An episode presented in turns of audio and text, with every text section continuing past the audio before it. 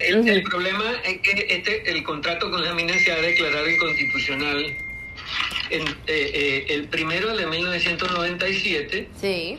Y ese contrato sí eh, era un contrato totalmente leonino para la empresa. Incluso en 1997 nosotros como Cámara Minera no estuvimos de acuerdo con eso y de hecho a raíz de ese contrato y otras cosas tuvimos que votar de la Cámara Minera, o, fue expulsado de la Cámara Minera un expresidente de la Cámara Minera.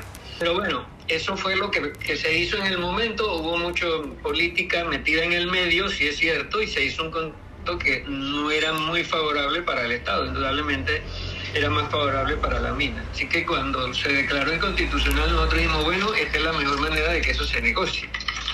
Pero desafortunadamente en esa ocasión, en, el 2017 cuando se declara inconstitucional el primer contrato y ahora que, eh, que se ha declarado el, el, 20 de noviembre, el 28 de noviembre creo que fue, que se declaró inconstitucional este tema. Sí.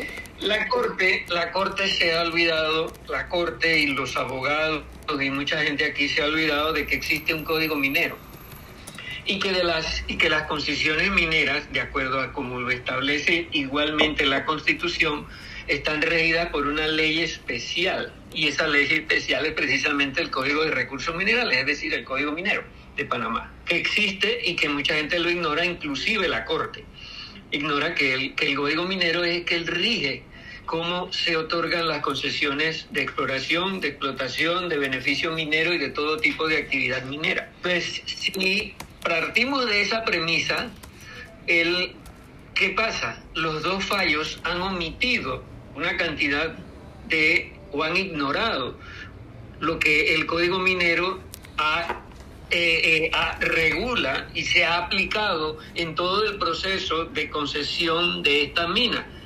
Y es una historia que comienza desde el mismo 1963, cuando se estableció el, Código Minero, cuando se se, instituyó o, se hizo ley el Código Minero y hasta el año de 1991 y luego el, en 1997 otro de los hitos y luego en 2017 cuando se declaró el, inconstitucional y ahora en estamos en el 2023 metidos en un lío más grande porque se ha declarado inconstitucional un contrato pero eh, eh, las razones fundamentales de la declaración de inconstitucionalidad vienen, por un lado, por el hecho de que no se ha cumplido con un requisito de contratación pública, cosa que no es cierta.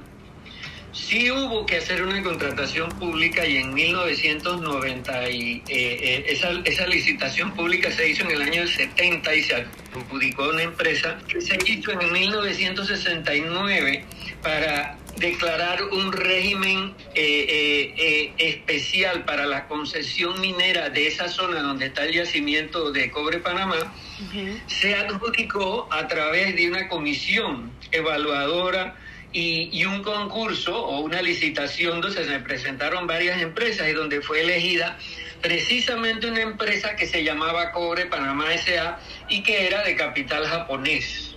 Esa empresa a raíz de que le cambiaron las condiciones de la ley en los años siguientes, ella abandonó el proyecto. Y el Código de Minero establece en su artículo 32, eh, que una vez hay una devolución, cancelación o expiración de una concesión minera, esta inmediatamente pasa a ser una área de reserva minera que se puede levantar mediante resolución de la Dirección de Minas o una mm, resolución ejecutiva. Es decir, no había que volver a hacer una licitación, sino que simplemente el mismo órgano ejecutivo o la entidad rectora del sector minero, mediante una resolución ejecutiva, adjudicaba, levantaba la reserva y establecía cómo se adjudicaba que también el código establece, la abre simplemente para que las empresas que estén interesadas eh, hagan su solicitud de exploración o, de, exploración en este caso para hacerse de acuerdo a lo que establece la ley del derecho de hacer la exploración en esa área.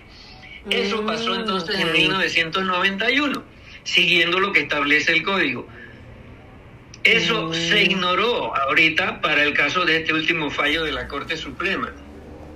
Luego, mm. en, mil, existe el, el, artículo 21 del Código de Recursos Minerales que establece que, que el Estado tiene la obligación de otorgarle una empresa, una concesión de explotación a toda aquella empresa que con una o que siendo concesionaria de una concesión de exploración encuentra un yacimiento donde ella está explorando, en la zona donde está explorando. Y eso fue lo que pasó en 1997, cosa que también ignoró la Corte en el caso del, del, del, fallo de 1997 y en el caso del fallo este ahora, que se estaba haciendo lo que establecía el código.